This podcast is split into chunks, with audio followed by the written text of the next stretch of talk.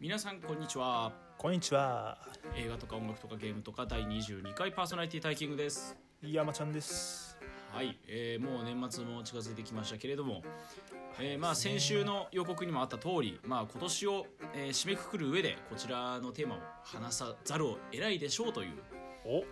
えー今回は「鬼滅の刃」徹底討論をねいやしていきたいとついに来ましたかねデーモンスレイヤーですよ安直だなデーモンスレイヤー、デーモンスレイヤーのね英語タイトルねはいはいまああの山ちゃんはもともと連載は読んでたんですかえーっとねそうねえーっとちょうどその映画やってるとこまではあのうん本誌で追ってて、うんそこからちょっとあのジャンプ買うのやめちゃって、うでんしつい最近ね単行本そこから読み始めてうんで全巻23巻まで読んでうーんって感じで終わってちょっとタイキングが読み終わるのを待ってたみたいな感じでした、なね、るほどまあで、えー、と僕は、まあ、とりあえずその今年を締めくくる上でこれはちゃんと見ないとと思って、はいはいはいえーこの1ヶ月まあもう実質もう一気に見たのなんて先週先々週の話なんだけどはいはいもう先週もアニメガーン見てで映画すぐ見に行ってうんで、えー、とこの1週間で原作も全部あの電子版の「ジャンプ」うちを敵購読してるんでそれでもう全部こはいう追はいはいっかけて、もう大変だったけどそ一れ番で一応、はい、ジャンプの方で最終話まで全部追ってっていう感じでもうだから今日の今日見終わったばっかなんで結構感想としてはほやほやほやほやな状態なんでね言いたいこといっぱいあるでしょいっぱいありますねいっぱいありますよはいということで今回は徹底討論やっていきたいと思いますよろしくお願いします、はいよろしくお願いしますいやーまあついにこれをはい話話す感じですよね、はいあの正直俺あんまりその「鬼滅」のことまあ僕はそのジャンプを追ってるわけまあ一緒にいる友達がねジャンプうん毎週買って読んでる影響でさ、そうねまあ、ジャンプで今何面白いかみたいな話は結構よくしたりするじゃないでうすんか、うんうんで俺は正直全然「鬼滅」ってあんあんま知らなくて、はいはいはいはいうん、まあ去年一昨年そうやってねあのみんなで一緒にいる時にまあなんとなくタイトル聞いた子だったけど俺こんなに流行ってることをまず知らなかったんですよ僕は。そうねあの結構本市勢俺らの周りに結構いるけどその中で「鬼滅」が話題に上がることってあんましなかったよねっていう感じうん、世間でこんなに流行ってたんだみたいな感じだよねそう俺らとしてはでなんなら去年のえーっと春うん1月から3月だっけ春だっけ、ちょっとどっちか忘れちゃったけど、はいはいいやあのアニメやってたじゃないうんあそうだねえーっと去年の2019年4月から9月のアニメだったんだけどはいはい正直去年アニメやってる時も俺は正直知覚してなかっあそうなんだた俺は知らなかった「鬼滅の刃」が人気でアニメになっててやってるっていうことすら俺はもう知らなかったんですえよーっ、とねちょうどねその時はねツイッターで結構作画があの UFO テーブルかみたいなあの有名なアニメ会社 UFO テーブルがあってそこが作画担当しててめちゃくちゃ綺麗だ作画っつって当時からちょっと話題になってた感じだったんでなるほどねいやそれは知ってたかなまあそういうこうなんか認知度の我々なんですけどもそうそうそうまあ、そもそも「鬼滅の刃」って何なのかっていう話を一番最初に、あそうです、えーまあ、ウィキペディアさんからちょっと引っ張ってきますとはい「えー、と鬼滅の刃」は後藤家小夜春って言いましたっけ、はい、えー小夜春による日本の漫画略称は「鬼滅確か」女性週刊で少したよね年」そう女性なんですよね、はいはいこの方うんうんそうなんですよね一応後藤家小夜春さんのページにも今ちょっと飛んでみたんですけれどもはいはいはいそうだね作者は女性であるというあの絵で取材女性なんだみたいな感じ結構意外性があるというか、まあなんというかでまあえっと、ジャンプで連載されていたのは2016年から今年はいはいはいですねでまあえっとお話はまあまあまあまあわざわざ言うまでもないんですけども、うんうまんあ一応大正時代が舞台になってて、まあ、主人公が鬼と化した妹を人間に戻す方法を探すっていう目的とまあそういう鬼のね、ひろ鬼をこう滅殺するっていうそういう話ですよねはいはいはいはいでまあシリーズ累計の発行部数は単行本第23巻の発売をもって1億2000万部を突破していとんるでもねえな、これ本当やばいですよね、うんうんうんなんかどうなってんのみたいなそうななんでみたいな感じですよね、うーんすごいと思います本当に、うん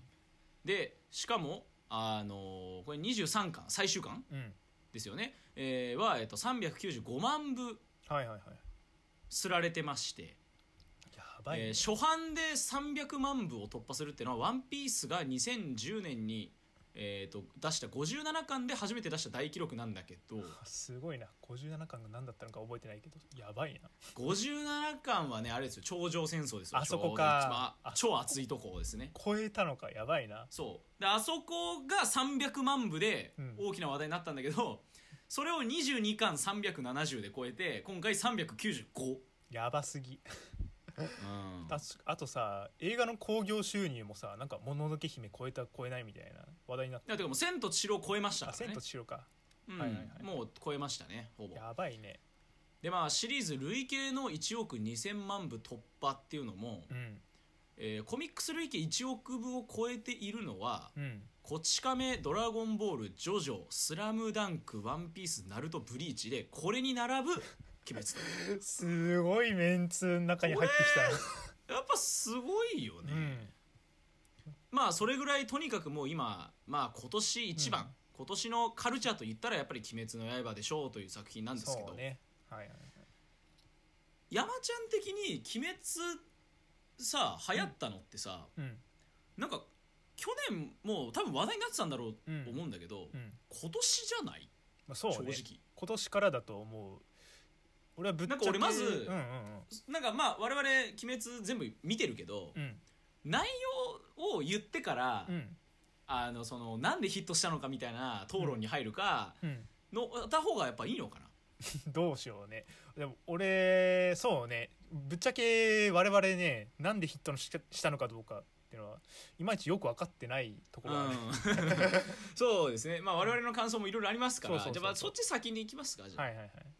じゃあまあ基本的に僕らは原作全部読んでるのでそうですねとりあえずその原作のお話うんをしっかりしていきたいと思うのではいはいはいはいっていうのはまあ前提にうんうん置いておいて、まあ山ちゃん的に「まあ鬼滅の刃うん」ままあまず感想ざっくり感想としては感想をざっくりりとねえーっとねやっぱり流行るだけあってあの万人受けっていうか、まあ、めちゃくちゃいろんな層にヒットするだけあってちゃんと面白いところから面白いあのー戦闘の見せ場もあるし、まあなんだろうヒューマンドラマ、まあ、べ鬼の鬼ドラマ みたいなの結構あってうんまあまあまあまあ読んでてすごい、まあ、飽きはしなかったかなまあで23巻っていう絶妙な長さ俺はもっと続けてもよかったんじゃないかなと思うけど、まあ、それが結果的になんだろう読みやすい長さだったのかなみたいな感じでえーっとまあそうね読んでてあのなんていうの23巻で終わって打足感もなかったし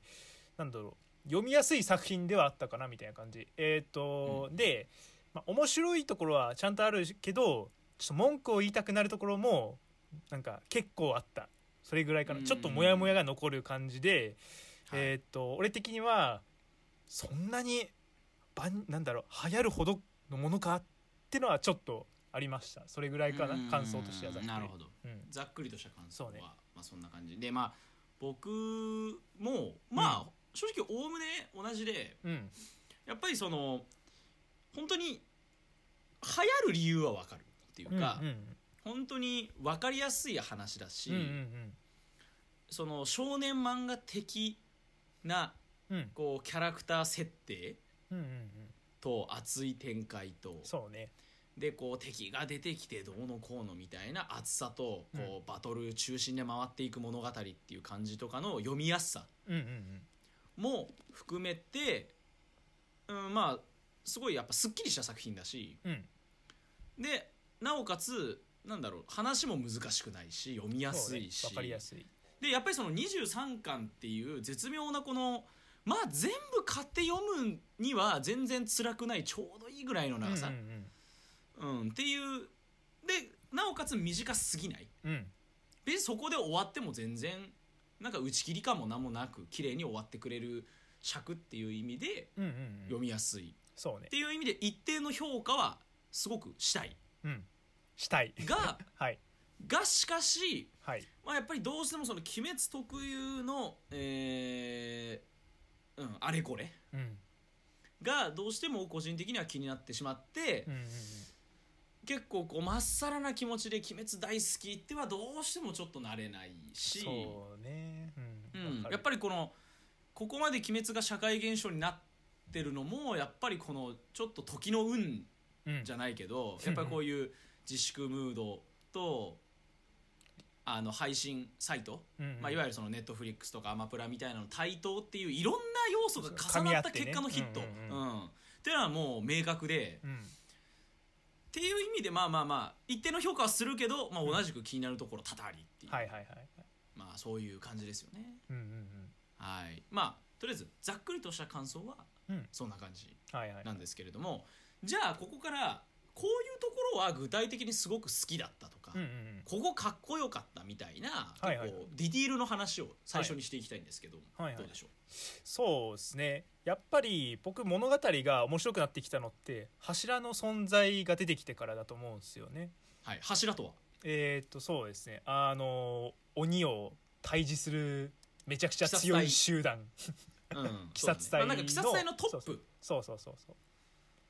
の人たちですね上位の集団で、えーと単行本の6巻あたりでその存在が明らかになってそそうだの炭治郎が所属している鬼殺隊の超上位層である、まあ、柱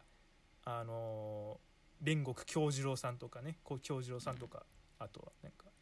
まあをはじめとするあのめちゃくちゃ強い人望もある人たちが、まあ、単行本の6巻で出てきてでそこから炭治郎の一行とその柱の人たちといろいろ交流して一緒に敵を倒すなりしてその人あの親睦を深めたりいろんなドラマがあったりとかそういうのでだ単行本6巻以降からどんどん盛り上がってきてで最初の盛り上がりがやっぱ今映画でやってるその無限列車編無限列車編であのあのな炎の呼吸の使いの煉獄さんと炭治郎たちが一緒に戦って、うあれやこれやみたいな激アツ戦会みたいなのが待ってるみたいなそううんうんあのーでえーっとそうねやっぱりあのーなんだろうなやっぱり僕がなんか好きな要素としてはそのなんて言うんだろう柱の人たちのと一緒になんて言うんだろううん一人一人がすごい魅力的でで、なんだろうなあのーこうなんて言うんだろうな一緒になんていうの交流していく中でなん最初は、あの炭治郎柱の人たちは炭治郎のことを疎ましく思ってたんですよね。その最初の中合会議、柱が集まる会議でなんかこいつ鬼連れてるぞやべえやつだ殺しちまえみたいな、そう説明をするそうだねと、あの炭治郎は妹の禰豆子と一緒にいるんですけども妹が鬼に噛まれてでも妹をたすなんだろうその妹を助けたい妹は人を噛まないから大丈夫だから一緒に連れてるみたいな感じでその、まあ、なんかいろいろ理由があって鬼の妹とその鬼殺隊の炭治郎が一緒に行動してるみたいなそれはあそれのことに対して柱たちは「なんだお前ら」みたいな「殺しちまおうぜ」みたいな最初は言ってたんですけどだんだん認められていくんですよね。あのそうだねそうその過程がすごくなんて言うんだろう熱いというかうん熱い、なんて言うんだろう普通にヒューマンいドラやだマからとしてねすごいいいと思う。そう熱いのようんうんそうまあだから難しいこと考えなしに、うんうん、あ熱いんだよねそうなんだよそそんぐらいシンプルだから多分おもろいんだよ、ね、そうそうそうそうそのまあ好きなのはその炭治郎たちと柱たちとの交流と、うんあとまあそうねあのやっぱりね戦闘描写かっこいいよね普通にああ、なるほど呼吸ねあのね徐々に部じゃないけど水の呼吸とか炎の呼吸とかうんズババババみたいいはいなはい単純にねかっこいいですうん特にあアあニいうメだとさ入るうんああいうあの属性系の技使われちゃうとそれはかっこいいに決まってるよって感じだそうよなねんだよね刀プラス属性まあそうかっこいいよねみたいな刀だけでかっこいいのにそ属性もついちゃったらそれははいあのそりゃあねかっこいいうのよ入るよねって感じ、うんその2点かな僕が好きなポイントはああなるほどそうそうそうそうまあまあ僕もいまあ正直ね結構やっぱ山ちゃんと雑談とかしてても、うんだいぶその感想の系統は似通ってるので僕もほぼ一緒ですって言っちゃったらそれまでなんですけど、うんまあもうちょっと詳しい話をすれば、うんそのまずやっぱ柱が出てきてから、うんキャラクターにすごくこうバラエティが急にバッと出るじゃないですか。そうねもう煉獄さんしかしかりもう甘露寺しかうりん品津川しかり、姫もう島いさろんんななり、ねうんそうとかなんかいろんな癖のあるもうなんか全員癖しかないじゃん。うんうんもう癖のある柱がバーッと出てきて、うんこうなんちゃら編でこの人が出てきてなんちゃら編でこの人が出てきてっていう風にうんはいはいはいこ柱が出てきてからその人人にこうフォーカスが当たる話が多いので、うんうんそういうそのキャラクター性がねすごくいいうんうんそれは別に柱だけじゃなくてあのいわゆるその炭治郎側もうんうん炭治郎はやっぱりそのとにかくもう器用すぎる心を持っているうんうんうんもうなんかもうジャンプ史上に残るぐらいのまっすぐすぎる主人公じゃないですかそうねうん、だしそこにこうなんていうのえーっと善逸みたいな、うんこうコメディリリーフなんだけれどもこう要所要所かっこいいみたいはないはいはいところとか、伊之助みたいにすごくなんかこう、なんていうのかなああいうのはちょっとこう暴れ役とか暴れんそう坊将軍的な、ああいうちょっとこうアウトローな存うんうんう在んがいてっていうバランス感もすごくいいし、はいはいはいで基本的に戦闘メインでどんどんどんどん話が回っていくから疲れるところに要所要所こう禰豆子のうんちょっとこう、あの読んでてほんわかするようなさ禰豆子の描写とかがあったりするじゃない、うんうんうんうんなんかあの目が手になっててほわーってやってるとことかさ、なんかこうこ怒なっんだてろうポコポコミコカル描殴っ写てみるとたいなかデフォルメ描そう写そうそうそみたういなところねそういうちょっなんかそういう禰豆子の可愛いところとかが出てくるからとうんそのこっちもずっとなんかこうガーッと入り込むよりは途う中ん途中でそういうのが入ってくるっていうのもうまい。うんうんうんそりゃあみんなやれ禰豆子だやれ善逸だってそりゃみんな言うよとうんうんうんうんなんか読む前だとさそんな、そんなやれ伊之助だやれ善逸だとかみんな言いやがってさとかって思うわけよ はいはいはいそんなただの漫画にで読むとやっぱりすごくわかるっていうかそうねキャラクターがすごく際立ってる作品だからこそやっぱそういう売れ方をしてるっていうのもすごく理解できるから、まずそこすごい好きだし、はいはいはいはいうん、でもう一個はやっぱりそのストーリー展開うんとして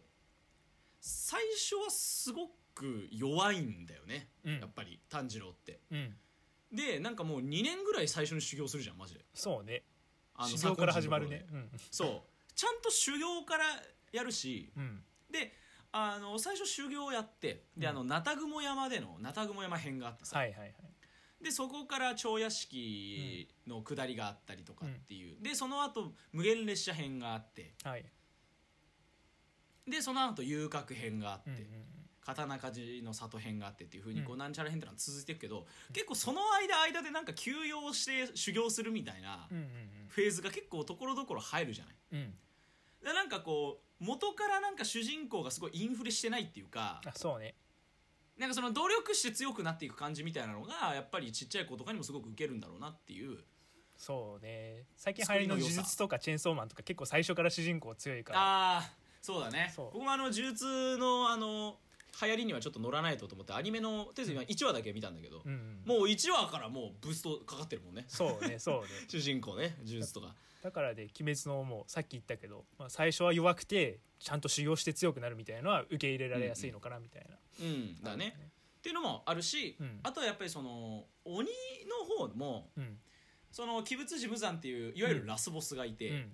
で十二鬼月っていう12人の鬼のさ強い、うんうんうんまあ大菓子部会みたいなのがいてさ はいはいはいでその上限6人下限6人っていうそのなんていうのかなその強いやつらと、うんそのなんか初級編と上級編じゃないけ どさっはいはいって、いうう分け方がいてうん、最初下限倒していくけど上限にボロ負けして。そうねでもなんかこの先絶対上限と熱いバトルして最終的にラスボス行くんだろうなみたいな、うんすごく分かりやすい熱い展開にさせるじゃんそういう構そ造うがねうんうんうわついに上限に勝つみたいな感じとか、うんうんうん最初の頃の絶望感みたいなのを演出するのにもその構図ってすごく役に立ってるしそうね加減であんなに苦戦したのに上限はさらに倍も強いのかみたいなそういう絶望感みたいなのをねうまいそなうとそう思そいうながそうらっていうやっぱその構図のうまさっていうのは、うんうんやっぱりそれは「鬼滅の刃」がヒット作たるゆえんだと思うし、はいはいはい魅力の一つだと思うんだよね、うんだからまあ僕としては、まあ、その辺は全然好きだし面白かった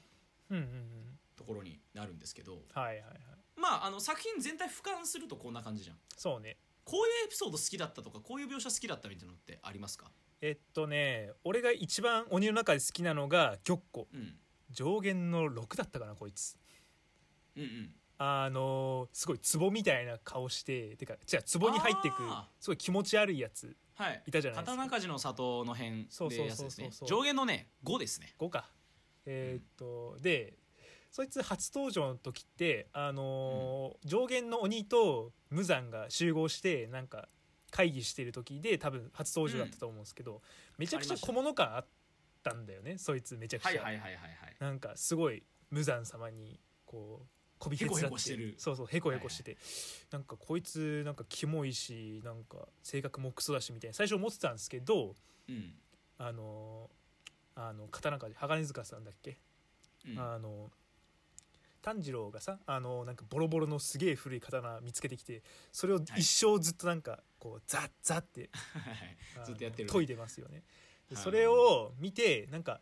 あのその刀研いでる時ってもう周りしっちゃかめっちゃかなんですよねいろいろな事態が起きてあの建物飛ばされたりとか、うん戦ってるからねなんそうそう鬼の襲撃にあって今戦ってる中で本当にあのずっと刀をもう研いでてそれを見た玉子が嫉妬するシーンが僕はめちゃくちゃ好きで、 ああはいはいはいあの玉子ってその芸術家肌なんですよねそうだねそうそれあの周りでそのめちゃくちゃいろんなことが起きてるのにこう、うん一心不乱に刀を研いでる姿を見て嫉妬というか何て言うんだろう、うんうん芸術家としての教授みたいのがそういうのが現れてて、僕はめちゃくちゃここのシーンが好きです。あーなんかあれだよねその、鬼の方のさ、うん、えー、とバックグラウンドとかにフォーカスが当たり,、当たる当たりがちっていうのが鬼滅の特徴なんだけど、うん結構玉子はうんなんかその辺のバックグラウンドは結構ない薄めな分、うん結構ちょっとそういう特徴的というかさ、そうそうそうそううん、なんかそういう悲しい過去とかっていうよりはなんかその独自のちょっとオリジナリティがあるそうそうそう鬼だそうよねしかも最初小物っぽかったのに普通に戦うと強いっていうのが結構強いね俺の中でビビッときたかなっていうのうんがうあんるね、うんなるほどそタイキングはどう、僕はですね具体的な感じで言うと、うんえーまああのいわゆるそのマイナスな話はこの後するんで、うん、逆に僕はこうあえてそう言うってことはマイナスの話の内容もちょっとわかると思うんですけど、はいはいはいすごい僕無限上編でいいんでしたっけ最後の、うんはいが大好きなんですよ、はいはいはいまあ今日もうほぼ無限上なんて昨日の夜中から今日でもう全部読んでるんで、うんまあもう一気にガーッとこう頭にインプットされてるってんで結構いっぱいいっぱいな感じあるんですけど、はいはいはいやっぱあの無限上での決戦がすげえいいなと思ってまていうあそれはわかるまああの当たり前なんだよそれはクライマックスなんだから、うんてそれはか面白いに決まってんだけどみんな好きだと思うよあのなんて言うんだろう、例えばでっかい建物があって強いやつらが分散して、こう敵の幹部と一つなんかうん一つ一つの戦いがこう各所で起こってるみたいなああいう展開ってうんみんな好きだと思うんですよね、土定番なんだけどやっぱおもろい面白いんだよねそうあのあのあのフォーマットやられると、そうん、ってなった時に俺はだから好きなの、ううんうんうんうん、だ逆に言えば俺はそれまで全然好きじゃ ないあそうなんだうん好きじゃないんだけど、うんまあだからまあそれは全部が全部否定するわけじゃないけうんどうね、んうんでやっぱ無限上編が何が好きかっていうのは、うんうんそのまあ鬼滅の刃基本的にはやっぱりその戦闘シーン中心で動いていくっていう意味でテンポ感の良さがうん魅力だと思うんだけど、はいはいはいもう無限上編はそのテンポ感の良さがにさらにブーストかかってる感じそうね俺は早すぎるんじゃないかって思うぐらいには思っちゃうねうんなんかここまでいろんなことを描いたくせに、うんおもう上限との鬼のいろんな決着もうおどんどんどんどんやるんだみたいなもう全部やるんだみたいうん、な、わあもう柱も死んでくみたいな そうそうそうそうそのなんかね、まあ、ある意味での潔さうんなんかここまでテンポ感よく話進めてきたんだから、うんもうクライマックスだからってぐだぐだ伸ばしててもしょうがないよねっていう、うんうんある意味での潔さを感じてうん俺はすごく褒めたくなったはいはいはいなるほどねしやっぱりそのやっぱ俺柱の癖の強さがすごくうんあのいいところだと思うんでうん正直全員の柱のいろんな良さ出てるのってここが最初で最後じゃない、まあそうねそれまでってそんなに出てこないから柱って、うんうんここでやっとみんな一気に出てくるからうんうんっていう意味でやっぱあこの人かっこいいこの技かっこいいみたいないう面でもうんあの楽しめるっはいはいはいていう意味でいいしまあ終わり方まああとはその単純にえーっと僕はその鬼にかわいそうな、うんあの過去とかバックグラウンドを持たせてるっていうのはうんいいい点でもあり悪い点でもあると僕は思ってそいうるんですけねど、うんってなった時に無惨だけはうん徹底的に悪じゃないですかそうねだだからね見ててねおもろいのよ確かにねなんかそうなんかこうそう同情の余地ないからそうそうそうそうそうだからあのラストの多分だから単行本で言うと一番最後の21巻22巻ぐらいうんがあの無惨 VS まあ鬼殺隊だと思うんだけど、うんあそこのみんな頑張れ感すごいあるそうねそうねなんかそれまでってどうせこいつかわいそうな過去持ってるしなみたいな読み方ちょっとしちゃうんだあよわかるね他の上限の鬼とか、うわこいつもなんかね過去持ってんやろみたいな そうっあるよね、てなっちゃうからう、ん、なんか殺すべきだけどなんかかわいそうだし感情移入したいけどしきれないししちゃうけどみたいななんかそういうなんかそもやもや謎のモヤモヤがあるのよ、んんんそうなんだけどラストのラスト無惨とのバトルは展開的にもクライマックスで熱いくせに、うん徹底的な悪でしかないからめちゃめちゃ応援しちゃってすごい読んじゃうっていそうねみんな一丸となってその一つの悪を倒すっていうあの構そ図うめちゃくちゃ熱いんだよねあの構図は最初で最後であり、うん一番熱いっていうそうねでもだから同時にそこまで熱くできんだったらなんかもうちょっとやり終わっただろうっていう気持ちもちょっとまああっまあまあましちゃあうまあ、まあうん、けどやっぱりそこはやっぱりすごく好きっていううん、意味で、やっぱラストのクライマックスはもうめちゃめちゃ面白かったうんうんうんかななんかこう付け足すこととかありますそうねそのラストに関してなんですけどなんか俺のなんかしてるあのタイムラインのオタクたちはなんだろはいう、はいラストがちょっとなんだろう無難すぎておもんなかったみたいに言ってていやそれは別にラストはあれでいいんじゃないかなっていうなんて言うんだろうべなんかうんあれ以外の終わり方で本当になんかいい終わり方があったかって考えてもぶっちゃけそんな思いつかないし、まあ、なんだろうねそうだねバッドエンドで終わったらさそれはそれであの世間の反応的な意味で面白かったのかもしれないけどさすがにバッドエンドにはならないだろうみた別いな、にそこでそんなに尖る必要ないじゃんそうなんだよねあくまで王道漫画として終わるべきだとうん思うんううんうし、んまあ俺も特に終わり方は文句ないそう終わり方は俺文句ないかなあの現代に飛んだのはちょっと謎だったけどまあ別にええあわそうさ俺あの最終回あその話も後でしようかなああそうねそうねその最終回問題ねそうねはいはいはいまはあいまあっとてりあもえなくてって感じずだったうん我々のまあとりあえずプラスポイントとしてそうねまあこういう感じのまあという感じでここまでなんて言うんでしょうこういうとこ好きだよねこういうとこいいよねっていう話をしてきたんですけれども、はいまあ我々別に手放しでベタ褒めするほどこう鬼滅を別にね愛しているわけでもない ないなのでこれから先はちょっとここ「ん?」ってなったよねみたいなのをどんどん語っていきたいと思うので、まあ、うんなんだろう聞きたくないよって方はブラウザバックしていただいてみたいそうなそうだね、ううんんそうだね本当にもうけな一つもうん「鬼滅の刃」をけなされたくないっていう信者の方ははい 聞いてほしくないんですけど、はいはいどうどうでしょうね、どうじゃあ私からいきますとうんえーっとまあなんだろうねさっきもちょっと触れたんだけど後半本当に加速しすぎというかあーのーなんだよなんと結構赤座上限の3だったっけうん赤座の過去結構面白かったっていうか、まあ、鬼のね過去にピックアップされてでなんかあそこら辺結構俺個人的に読んでて面白かったしなんかうん引き伸ばしたりとか、序盤中盤になんか刻んでそういうの挟めばよかったのかなあそこで一気にドドドドンみたいな感じで流れ込んできうて。んうんでそれはちょっとどうかなと思ってなんか毎回戦闘敵の階層でこちら側の勝利のワンパターンだったじゃないですか後半って、うんだからそう敵の過去ばっか触れられててもう伊之助あたりとか全然触れられてないしっていうのがあってあーあと個人的に僕善逸が一番嫌いだったんですけどはいはいまあなんか嫌いな理由はまあいろいろあってまあでも、なんで言うんだろうこう兄弟子の離反でこう心変わりするっていうのがあったじゃないですかそうだね兄弟子が鬼になっちゃってでうん善逸の師匠が自害してそれでこう心を入れ替えてすごい真面目な表情になってみたいな感じでおそこええやんってなったんだけど結うん構その辺の下りがあっさり流されてていやそこもうちょっと深掘りしてもいいんじゃないかみたいななんかなんで兄弟子との過去囲いとかもっと結構長めに着使ってよかったんじゃないかみたいなのがあったからそこがなんかね不満だったかなっていう本当に駆け足すぎたなっていう感じがあります。そうざあのまあ、まとめて言うと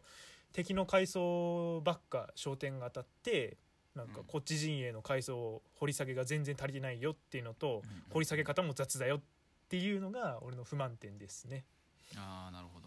ね、うんまあそのまあ今回その徹底せっかく徹底討論っていうねうんタイトルでやってるんで、はい、まあそのこういうとこ気になったよみたいなところに対してはこうちょっとあのこうプラスで言いたいことがあればどんどんこうは横入りしていいかなと思ってるはんいですはけいど、はいはいなんで僕の時にも全然してもらって構わないんですが、はいはいはい確かにうんあのえラストのくせにそのテンポ感でいっちゃうんだうんうんんっていう見方も確かにあってそそれもある、ううんうん、なんか正直今までと同じ尺感でそのもめっちゃ強いやつらとの戦いも描かれちゃうから、うんうんうんうんなんかこうあっさりしてるようにも感じちゃうんだよね。そうなんだよねうん、でやっぱ本当にそのなんだろう鬼の過去と絡めてさらっと善逸とか、うんあの猪之助の過去を明らかにさせるじゃん。そうそうそうそうえそんな語り口であっさり言っちゃっていいのみたいなそそうなんだよねこってもうちょっとちゃんと語らせても面白いよねっていうかそうそうそうそうそんな敵側の階層のついでに明らかにするほどさらっとしてるかって思っちゃうそわうけそうそうついで感うん、なんかそこがもったいないなって思っちゃう、うん反面ねうん反面うんなんかその我々ってうん「ワンピースとかうん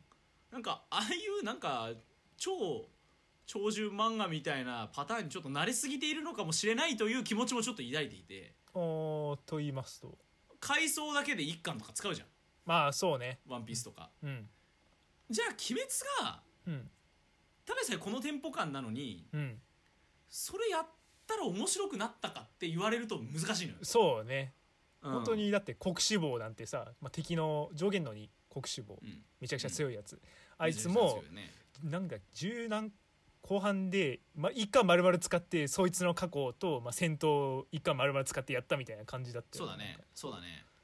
そうだから国志望ぐらいじゃんそんだけ割いてよかったのうんでそれもさそれってさそもそも国志望ってのはさあうのん次国のあの家系の人でさ、うんうんでこう弟がいてめっちゃ強くてみたいなやつとか、うんうんうんそのあざが出るやつがすごいとかさそうそうそうであの火の呼吸がなんちゃらとかさあうんうの、んそもそもあの耳飾りのあれつけてるの火の呼吸がどうたらみたいな、うんそれ結構その物語設定の根幹に関わるからわざわざ結構時間割いてあんだけやってたけど、うんでもあれは別に長いなとは感じなかったわけあれは多分大事だから大事だよねうんうんってなってるとじゃあ同じようにこういろいろこう掘り下げすぎてもうんちょっと打足感もあっとあったのかなって思っちゃうけどうんせっかくのメインキャラクターなんだからそんなにさらっと言わないでよとも思ってしまうちょっとこの難しい感じそうそうそうそうそううん俺あのアニメ見て気づいたことなんだけどはい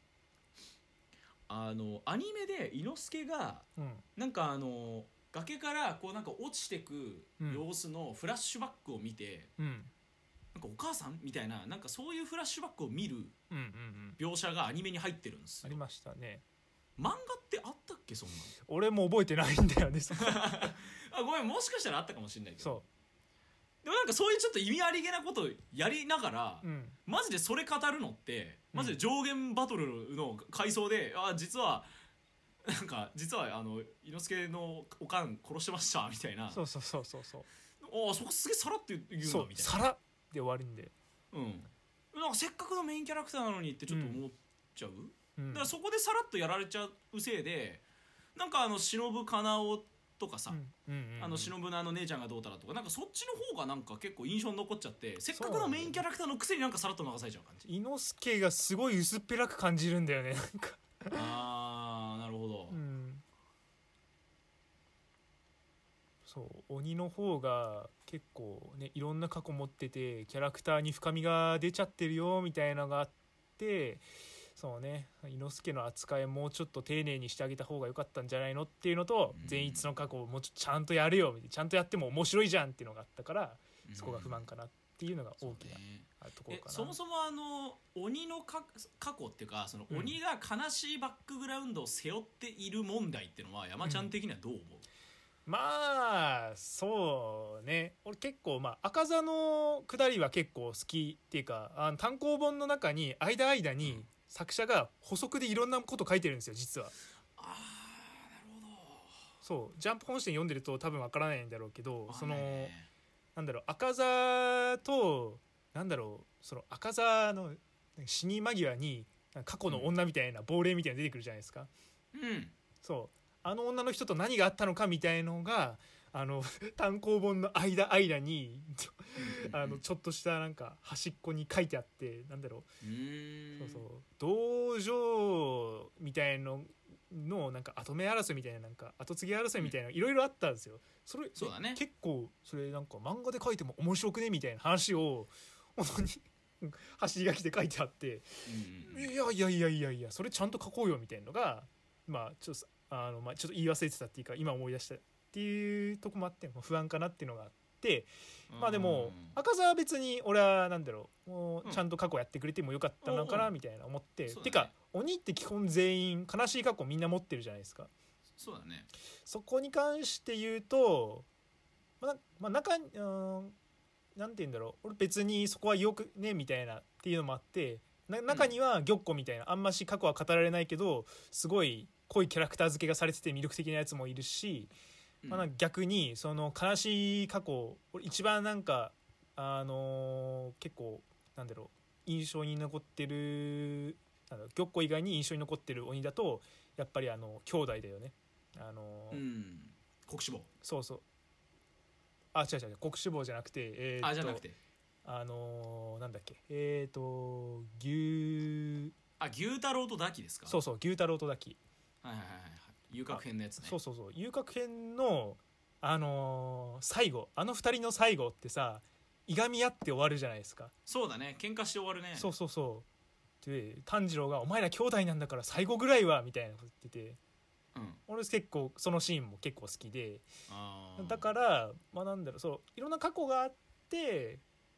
そのなんて言うんだろう過去があるおかげでその鬼の性格とかそういうのも全部わかるじゃないですかだから、うんなんキだャろうラクター付けされてるよねそうそうそうそうしっかり別に鬼にちゃんと過去があるなんか悲しい過去があるみたいなのは別にいいかなって俺は思ってるタイキング的にはどうかいやあのねだから俺は正直、なうんあの特徴付けとして鬼が悲しい過去を背負ってますってのは、俺はあっていいと思うんだけど、はいはいはい別にでもあの悪の方が実は悲しい過去を持ってますって別に新しいことではないよね、まあでもうんそうねうん、別にあることじゃないですか、うんうんだからなんかそれがわざわざ魅力として今更すごく大々的にフォーカスされる理由は俺はよくわからないしああなるほどなるほどで本当にみんな悲しい過去背負ってるから、うん 大して生きてこないのよそれが。なるほどねうん、っていうのは俺はマジでこれは極論うん12気づきぐらいで俺は良かったと思うのはいはいはいはいそのもう雑魚とエリートっていう分け方で、うんなんかその雑魚はもうそうそういうのすらももう分かんないみたいなうんうん、基本的にはね排除してよかったみたいな感じそうそうそうそうそうっていうもうざっくり分けちゃって、うんうんそういう強いやつとのバトルの中で実はそいつはぐらいの方がよかったうんうん確かにそうもっとのその鬼が実は悲しい過去を持ってますっていう見せ方が生きたような気がしていて確かに、まあ影以下にそのバックグラウンド別にいらなかったなっていう今そういや聞いてね思っいたやこれはマジで、うんそのなんていうのファンのさうんなんていうのもうあのこういう展開の方が良かったよみたいな、うんマジで典型的なクソ意見なのは俺も分かってるよそりゃ、まあまあまあまあ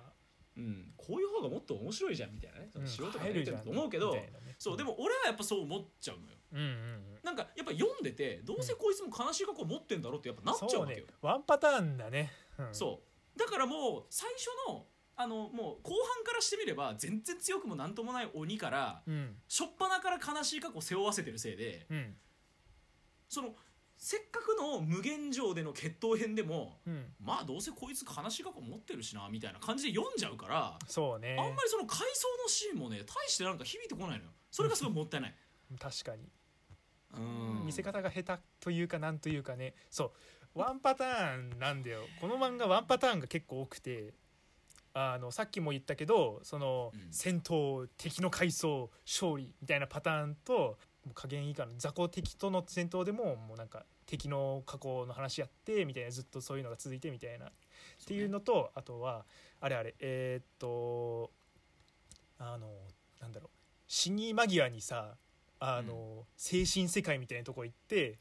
あの、は死後の世界の人となんかこう話し合 う、はいなんつうんだろうあーあのるる煉ね獄さんの時もなんだけど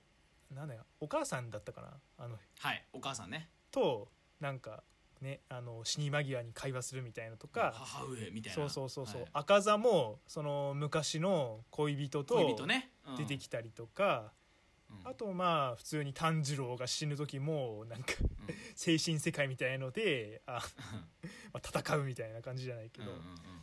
うん、そうなんかねうん確かにそれもワンパターンだな そうだあんましそうだ確かにこれ個人的な好みの話だけどあんましそういう、うん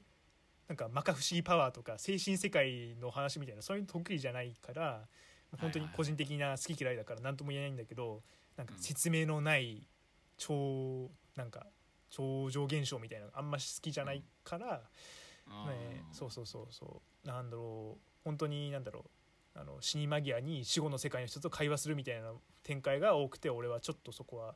好きじゃないかなみたいのがありましたなる、ほどね、はい、はいはいはいはい、まあそうだよねうんまああのねこんな感じで喋ってるんですけれども、はあいの正直あのまだまだ語り足りておりませんのでそうねちょっとここらで切ってちょうん後半につなげたいかなと思うは前い後半にちょっと分かれ分けて編集した方が僕も楽なので、はい